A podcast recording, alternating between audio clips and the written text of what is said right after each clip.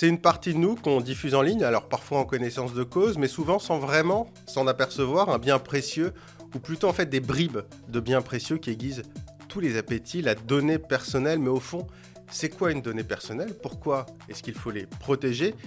Qui en profite vraiment? Bienvenue dans Métadonnées, le podcast qui va vous faire comprendre le numérique, ou du moins j'espère vous faire comprendre qu'il faut comprendre le numérique.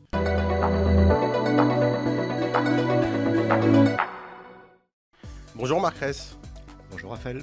Donc vous êtes euh, journaliste pour euh, l'informer, un média qui vient de se lancer d'ailleurs, un média d'investigation spécialisé dans le numérique, dans le droit numérique également. Euh, on va essayer de comprendre ce que c'est finalement qu'une donnée personnelle. On en parle énormément, on en parle tout le temps, on parle de fuite, de failles, mais je voulais qu'on revienne un peu aux fondamentaux, hein, c'est l'esprit de ce, de ce, podcast, et puis finalement revenir sur une question basique, c'est quoi à la base, fondamentalement, une donnée personnelle? C'est quasi, quasiment une question métaphysique. D'abord, merci beaucoup pour, euh, pour cette invitation. Alors, la donnée personnelle, euh, bah, le meilleur moyen de savoir ce que c'est, c'est de revenir, euh, de revenir au texte euh, aujourd'hui en vigueur. Alors, on va pas faire beaucoup de droits, mais un petit Non, on peu va tout éviter, de même. on va éviter. va faire un tout, un tout petit peu. Euh, bah, ce texte phare, c'est le fameux RGPD. Derrière ces quatre lettres, on a un règlement général sur la protection des données. Et dans ces premiers articles, on a une définition de la donnée à caractère personnel ou de la donnée personnelle. Et la donnée personnelle, c'est une, euh, une donnée qui se rapporte à une, à une personne, donc, et qui permet d'identifier directement ou indirectement. Alors, dit cela, on n'est pas plus avancé. Euh, mais Oui, retenons, c'est très vaste, retenons que la donnée personnelle identifiante, donc, elle peut identifier une personne directement. Alors, c'est un nom. euh, C'est-à-dire que mon nom, c'est une donnée personnelle. Ben, oui, Raphaël Grabli, Oui. Ress, c'est une donnée personnelle. oui. Euh, après, on a des, des informations qui sont plus, indirectes. Euh, ça peut être un numéro de sécurité sociale, euh, ça peut être une plaque d'immatriculation, ça peut être une adresse IP. Euh, voilà, tous ces éléments-là qui peuvent, d'une manière ou d'une autre, remonter à la source d'une personne pour l'identifier, soit directement, soit indirectement. Et, euh, et ces, ces considérations un petit peu juridiques, métaphysiques, sont, pas neutres parce que une fois qu'on a une donnée personnelle, une fois qu'on a qualifié un stock d'informations comme étant une donnée personnelle, eh bien, il y a un deuxième effet qui se coule, c'est l'application du fameux RGPD. Donc, c'est pas neutre que de se demander ce que c'est. Un... Mais- Oui, En gros, j'ai l'impression qu'une donnée personnelle, c'est tout ce que je peux, tout ce à quoi je peux tenir en fait. Parce que après, la- ce qui peut paraître un peu flou, je trouve, c'est une donnée personnelle. On dit c'est mon nom, mais moi, mon nom, les, les gens ils le connaissent. Ils savent que je m'appelle Raphaël Grabli. Ouais. Mon numéro de sécurité sociale, ça c'est autre chose. Donc, c'est quoi la, la- frontière entre ça? Parce que moi, si quelqu'un connaît mon nom, j'ai envie de dire, je m'en fiche un peu. Si quelqu'un connaît mon adresse, mon numéro de téléphone et mon numéro de sécurité sociale, c'est un peu plus embêtant. Donc, c'est quoi la, la- frontière finalement? Alors, ce, ce qui est sûr, c'est que parmi ces données, il y a des données qui sont euh, un peu plus neutres. Euh, Enfin, le fait de connaître votre nom, euh, bah, c'est un fait. C'est pas, euh, ça, ça va pas être, ça va pas violenter votre vie privée, votre intimité de la vie privée. Euh, par contre, dans, cette sphère d'information, il y a des, données qui sont beaucoup plus euh, personnelles, beaucoup plus intrusives, beaucoup plus rattachées au cœur de votre intimité. Et, ce qu'on appelle, dans- là encore dans le RGPD, je suis désolé de revenir systématiquement à, ce- Bon, en, à gros, en celui-ci. gros, le RGPD, c'est la loi qui protège les données personnelles oui, en Europe. et donc c'est le. Talmud, c'est la, c'est la Bible. si qui est récente d'ailleurs. hein, qui- ça date- 2018. C'est ça, hein, donc Mais auparavant, on avait déjà une Mais, en législation. gros, voilà, c'est la Ouais. loi qui protège toutes Ouais. nos données personnelles. Et donc, euh, il faut se rattacher à, à ce texte-là parce que c'est lui qui nous donne les lignes directrices, euh, au-delà des considérations sociologiques et économiques qui sont évidemment importantes. hein. Euh, mais en tout cas, ce qu'il faut savoir, c'est que la donnée personnelle, c'est un peu le miroir numérique euh, d'une personnalité déterminée. C'est-à-dire que lorsqu'on surfe sur Internet, euh, dans notre sillage, volontairement ou involontairement, on va délester une quantité d'info- d'informations qui vont se rattacher à notre personne. Et c'est l'ensemble de ces paillettes, de ces, miroirs qui, sont, comme vous le disiez, des bribes de, notre, personnalité, euh, qu'il est nécessaire de protéger correctement. Oui, c'est-à-dire qu'on a, on a un sillon quand on surfe sur Mhm. Internet.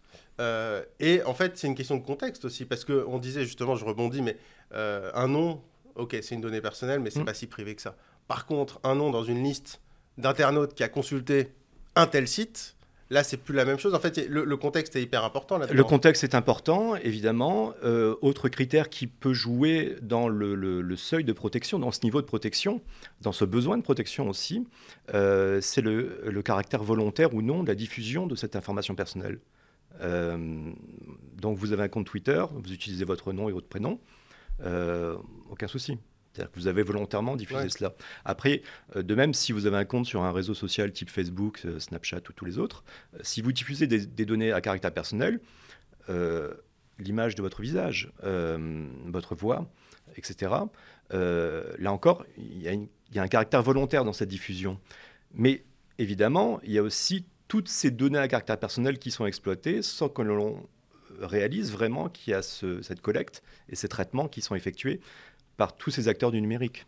Oui, donc la donnée, elle n'a pas la même valeur selon que je décide moi-même de la diffuser ou selon qu'elles sont entre guillemets privées. C'est-à-dire que euh, un compte Facebook, euh, je peux le mettre en public, je peux le mettre en privé, un compte Instagram ou pas. Mmh. Et finalement, du coup, enfin une, question toute bête, mais euh, si j'ai un compte Facebook public, je mets mon nom, ma photo. Est-ce que c'est encore des données personnelles, du coup? Alors, c'est des données qui sont un peu moins privées parce qu'elles ont un caractère public, mais ça reste des données personnelles. La donnée personnelle ne disparaît pas euh, du seul fait que euh, l'individu apparaît dans la sphère publique, heureusement. Heureusement. Au contraire, il faut toujours protéger ces données à caractère personnel, peu importe le contexte, j'allais dire. Hein. Peu importe le contexte. Et alors, euh, du coup, est-ce qu'elles se valent toutes ces données? Est-ce que toutes les données sont aussi importantes les unes que les autres? On parlait du nom d'un numéro de sécurité sociale. On a vu notamment des exemples de, de, cyberattaques, des hôpitaux. Mmh. on se doute bien qu'il y a des données qui sont plus ou moins sensibles.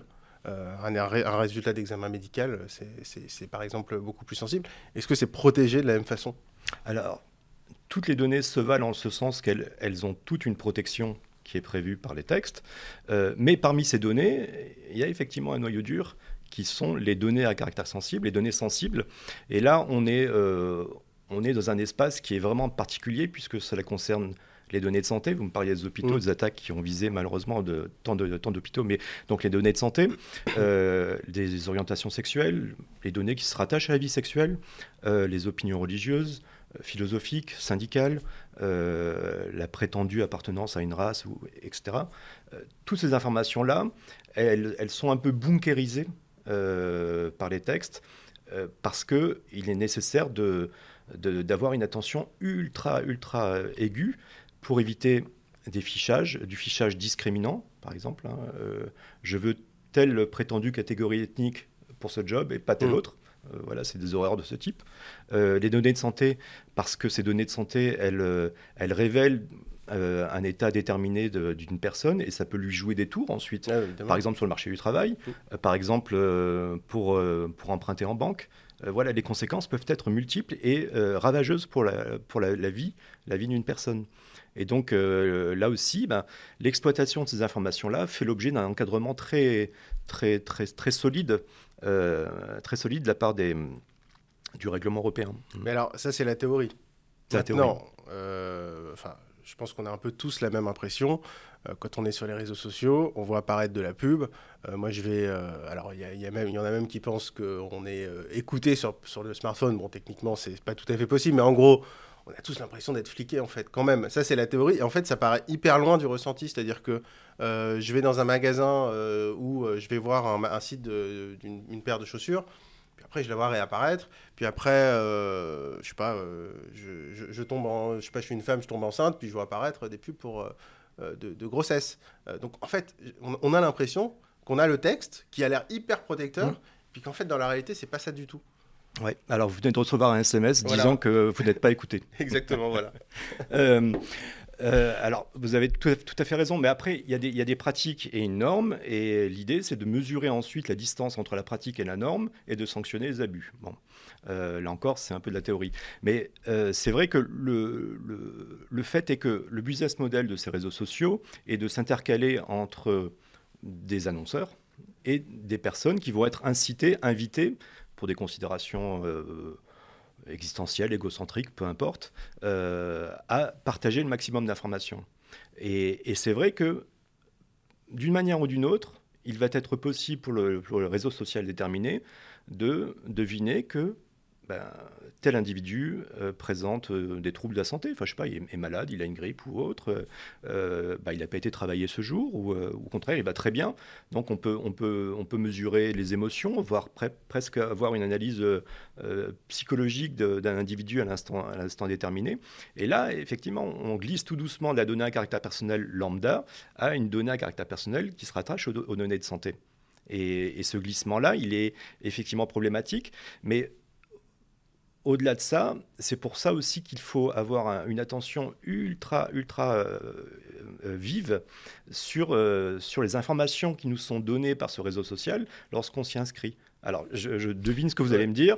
C'est-à-dire que quand on s'inscrit, euh, celui-ci nous envoie une encyclopédie d'informations. Oui, personne, personne, ne lit ça. Alors, une, il y, a deux choses. Un, personne ne lit. Hmm. Et deux, personne ne euh, comprend quand il lit. Non, mais et puis il y a un moment, on, parlait tout à l'heure de la, de la traînée qu'on laisse. Ça peut paraître un peu diffus, je pense, pour ceux qui nous écoutent. Hmm. Mais cette traînée, en fait, c'est pas, on donne pas directement nos données au réseau social. Hmm. C'est-à-dire qu'en fait, on dit juste, mais attendez, moi j'ai juste navigué sur le web. J'ai juste été sur des sites web j'ai pas forcément envie. Donc la donnée personnelle, si elle existe, c'est quelqu'un l'enregistre quelque part. C'est-à-dire que après tout, quand j'étais voir le site de vente de chaussures, j'étais pas sur Facebook, j'étais pas sur Instagram, j'étais sur un site internet. Donc comment on se retrouve avec derrière une donnée qui est exploitée et une pub qui arrive?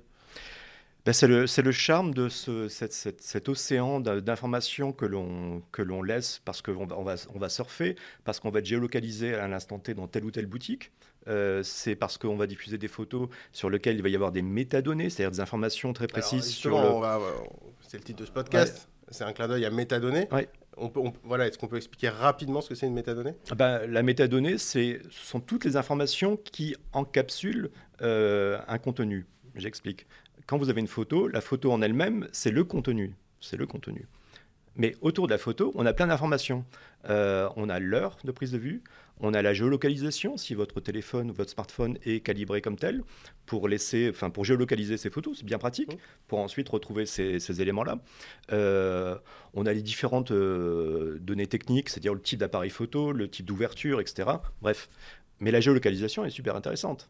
C'est-à-dire que lorsque vous prenez une photo et que vous diffusez cette photo sur les réseaux sociaux, ou peu importe où, euh, bah, l'exploitation de ces données peut révéler des éléments précieux.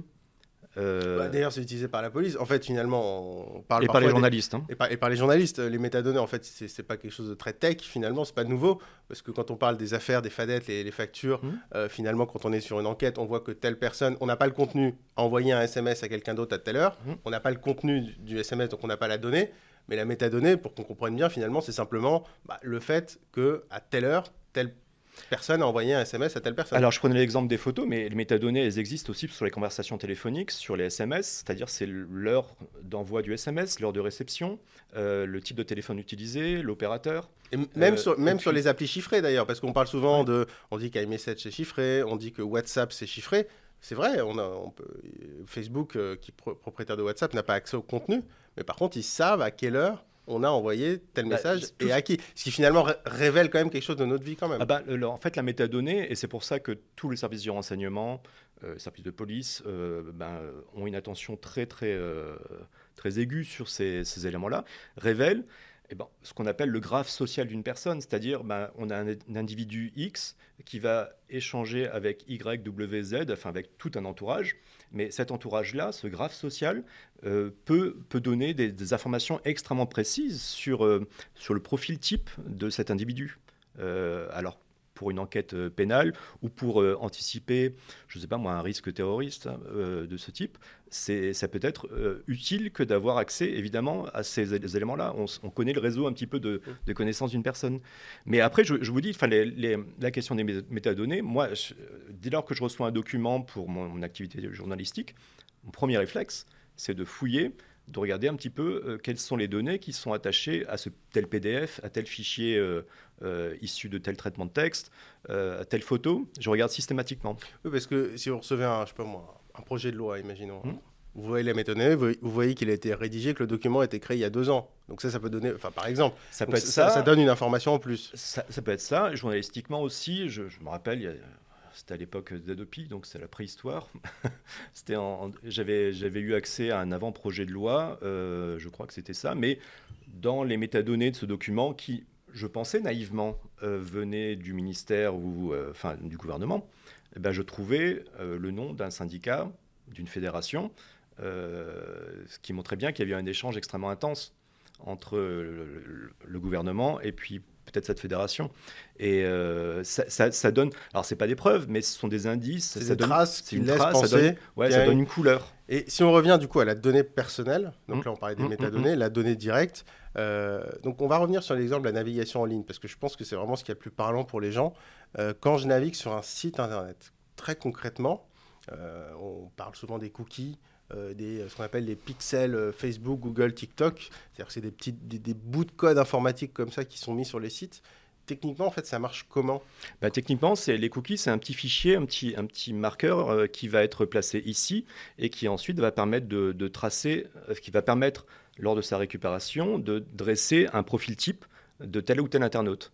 Donc on va savoir que celui-ci aime plutôt je sais pas moi. Mais les sites, ils ont un accord avec Facebook, avec Google, avec. Euh, Alors, euh, ça c'est souvent le cas lorsque lorsqu'on a un bouton de partage sur les, articles ou des produits, euh, qu'on a une plateforme de e-commerce par exemple. Souvent, on rajoute un bouton de partage.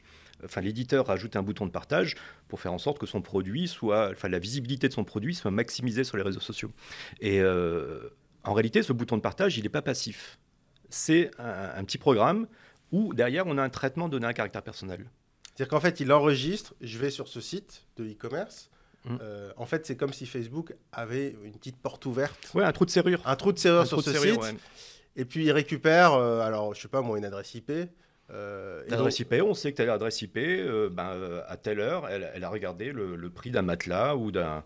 Donc l'adresse IP, c'est l'adresse concrètement de notre box ou de notre téléphone. Donc c'est-à-dire que Facebook, sur un site de e-commerce, il, il, a un accord pour mettre ce petit bout de code. Du coup, il sait que j'ai été sur ce site, et donc ça veut dire qu'il sait que je suis intéressé, euh, mmh. puisqu'il sait sur chaque page où je suis allé, donc il, sait que je suis intéressé par tel ou tel produit. Et, donc, et donc, si l'internaute en question a un compte chez Facebook, ou un autre réseau social, hein, mais euh, ben après, il pourra se voir adresser, donc se voir euh, afficher sur son écran des publicités pour un matelas, pour une baguette de pain, pour tel ou tel CD. Bon, et après, je vais revenir aussi sur un argument assez fréquent, c'est dire, ok, bon bah, je suis pisté entre guillemets pour qu'on me mmh. diffuse de la pub j'ai envie de dire finalement, euh, est-ce que je préfère pas avoir de la pub euh, ciblée que de la pub euh, qui n'a rien à voir avec mes intérêts? Donc est-ce que c'est pas une bonne chose? C'est vrai, ça, se défend. C'est-à-dire qu'on on peut, on peut, si on est jeune, on peut, on peut préférer recevoir de la pub qui correspond à notre profil, à ce qu'on aime dans la vie, plutôt que d'avoir des, campagnes de pub pour des, plans d'épargne retraite. Et je, le comprends. tout, tout, le, tout, le, souci ou tout l'enjeu dans ce, ce régime, il réside finalement dans l'information qui est apportée à l'internaute et sa capacité, en tout cas, à comprendre cette information. Donc l'information doit être compréhensible.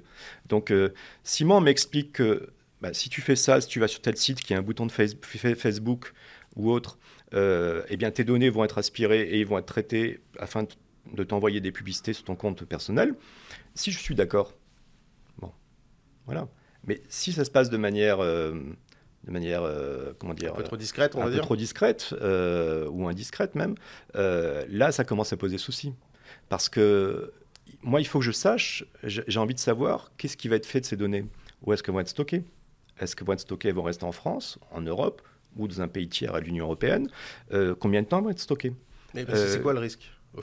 Bah, Le risque, au final, c'est que, que des acteurs, des intermédiaires dressent un portrait robot de, ma personne et une connaissance absolue de, tous les, toutes les composantes qui font que je suis une personne humaine avec, euh, des, avec une, une, intrusion euh, ultra, ultra poussée dans l'intimité de ma vie privée. Euh, l'affaire Cambridge Analytica, elle était super intéressante parce qu'il s'avérait qu'il y avait des études qui avaient été menées. Alors, il faut revenir hein, sur les, rapidement sur les faits. Donc, c'était une boîte qui s'appelait Cambridge mmh. Analytica qui, qui, euh, comment dire, a espionné des utilisateurs sur, Facebook. C'est-à-dire qu'en fait, ils, avaient des tests de personnalité, les trucs qu'on voit souvent passer sur Facebook, deviner quel type de personne vous êtes. Puis en fait, dès qu'on cliquait, ça allait aspirer nos données et les données aussi de nos contacts. Et donc, ils ont dressé comme ça, des, ils ont récupéré des millions et des millions. Des millions de personnes, notamment aux États-Unis. Oui. Et euh, à l'époque, 2014, 2015, 2016, les droits Facebook étaient très permissifs. Donc, euh, quand on installait une telle euh, application, euh, on pouvait rapidement aspirer ces informations-là, c'est-à-dire les données personnelles de l'internaute, de l'abonné euh, X ou Y, mais également de tout son entourage euh, numérique. C'était quoi, juste concrètement, les données qu'il récupérait C'était quoi les euh, noms Je ne me rappelle plus, il y avait non. Ah si, si, bien sûr, il y avait les likes. Ah, les likes. Donc les intérêts, finalement. Les, intérêts. Et, et, et là-dessus, il y avait des études aussi psychosociales ou autres qui ont, qui ont révélé qu'à partir d'un certain niveau de, de like, on peut connaître une personne mieux que son conjoint ou sa conjointe. D'accord. Et à partir d'un autre niveau de, de, like, d'analyse des likes, on peut connaître une personne mieux que ses parents.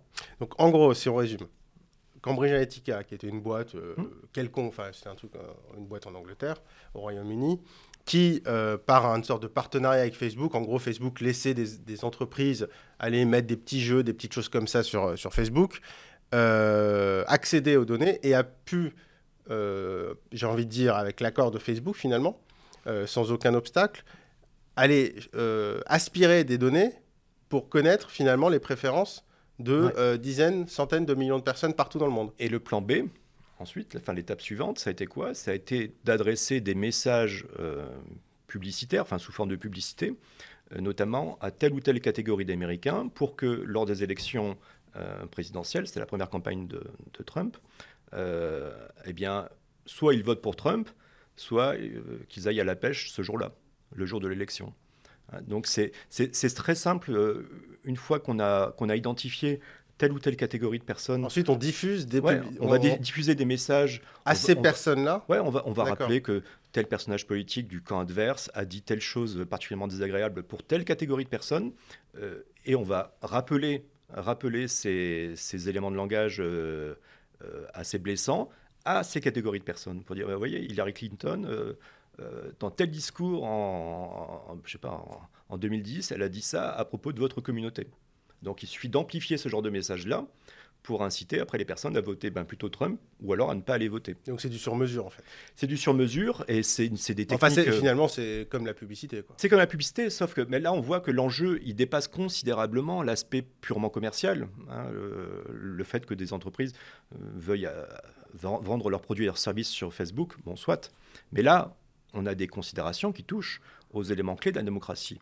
Euh, et même au visage euh, de, de, l'humanité. Enfin, de, il peut y avoir des considérations extrêmement importantes. ça veut dire, si on résume, qu'une euh, collecte de données personnelles hmm. a pu modifier l'élection présidentielle américaine? Concrètement C'est possible ça? Concrètement, c'est possible. Alors, vous dire si c'est effectivement le cas, je, je, je, je, prends des réserves, mais il y, y, a effectivement une influence sur les élections. C'est nécessaire. Je vais revenir sur un argument pour hmm. terminer. Euh, c'est un adage. On, parlait tout à l'heure, enfin, vous expliquez, oui, mais si on a vos données, on peut créer un portrait robot de vous, on peut tout savoir sur vous, etc. J'ai envie de dire, je prends un argument qu'on entend souvent, et alors, si j'ai rien à me reprocher, c'est quoi le problème? Si j'ai rien à cacher Si j'ai rien à cacher. Hmm. Euh, je vois que vous êtes habillé. Est-ce que hmm. vous pouvez vous déshabiller? Est-ce que vous pouvez me donner votre téléphone, votre carte bancaire, tous vos comptes, votre carnet d'adresse Donnez-moi tout. Ah non, je vois une réticence. J'ai pas, envie. Non, j'ai pas envie. j'ai pas envie. Et donc, on voit bien que bah, finalement, il y a peut-être des choses à cacher. Il y a peut-être des choses à cacher. Et cet argument, je l'entends. Je l'entends. Oui, je le reprends parce que c'est l'argument, c'est l'argument euh, de, Le plus. Euh, si, si, si, une personne est correctement informée des éléments qui vont être euh, opérés sur ces données à caractère personnel, j'allais dire, libre elle. Mm. Le problème, c'est qu'il faut un peu dépasser ce cadre-là. et sans doute que la plupart des personnes qui, qui disent cela n'ont rien fait de répréhensible. Ok.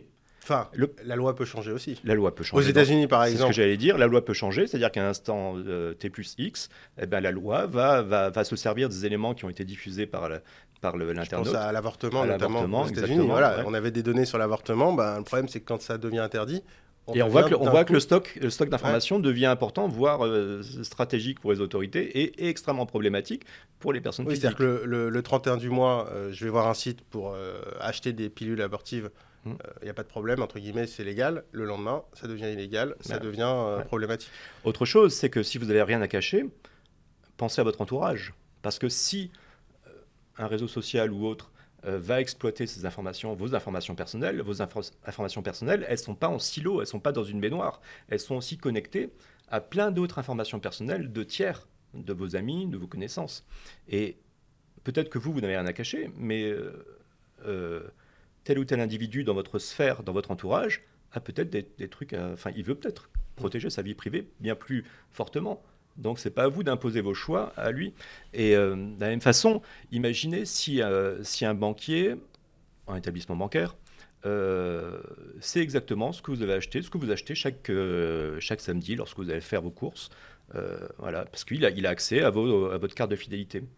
Eh ben, rapidement, en analysant vos achats, ben, peut-être qu'il va pouvoir anticiper les différents problèmes de, santé que malheureusement vous aurez peut-être un jour, des problèmes cardiovasculaires ou autres, parce que vous mangez trop gras, trop, trop salé. Ou à l'inverse, si j'achète que de la margarine spéciale, voilà. l'hypertension, des choses comme ça. Oui.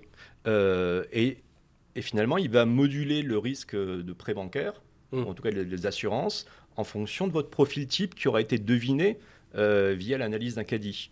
Et vous voyez que vous n'avez peut-être rien à cacher, mais le jour où ça, ce, type d'événement peut arriver, ben vous allez peut-être vous dire, ah, j'ai peut-être des choses à cacher. alors du coup, une dernière question pour terminer, mmh. mais on, fait comment en fait? Parce que moi, j'ai envie de continuer à utiliser Internet, euh, j'ai envie d'utiliser ma carte de fidélité, donc je sais pas, est-ce que je suis protégé? Est-ce que tout ça, ça peut se réaliser? Mon banquier peut avoir accès à mes données ou euh, c'est protégé par, le, par la loi? Enfin, qu'est-ce que je peux faire? Ben, c'est déjà Mis à part me dire que c'est une fatalité. Euh, alors c'est, enfin, vous dire de, tout couper et partir sur une île déserte, ah euh, c'est un peu, un peu compliqué. c'est au moins, à tout le moins, d'avoir conscience de ce, de ce que vous allez faire, de, de vos pas sur Internet, d'utiliser des outils plutôt respectueux de la vie privée. Euh, vous avez plusieurs sites qui vous dressent la, liste de ces sites. Euh, mais euh, ce qu'il faut faire aussi. Faut que j'arrête Google il faut peut-être arrêter Google, utiliser d'autres services, mais si Google vous, vous offre toutes les fonctionnalités que vous recherchez bah parce qu'il y a une efficacité, bah, on ne pouvait pas passer outre. Donc bah, je ne peux pas dire ça. Mais en tout cas, c'est avoir conscience que avoir conscience de, euh, de qui, enfin, qui est possible d'avoir une exploitation. Euh, je pense surtout, moi, euh, aux réseaux sociaux. Donc, se déverser comme ça sans cesse, sans cesse, sans cesse pour diffuser des, données à caractère personnel, notamment la photo de ses enfants. Mmh. Hein. c'est toujours sympathique d'avoir un retour numérique de sa famille qui est éparpillée dans toute la France, voire dans le monde entier.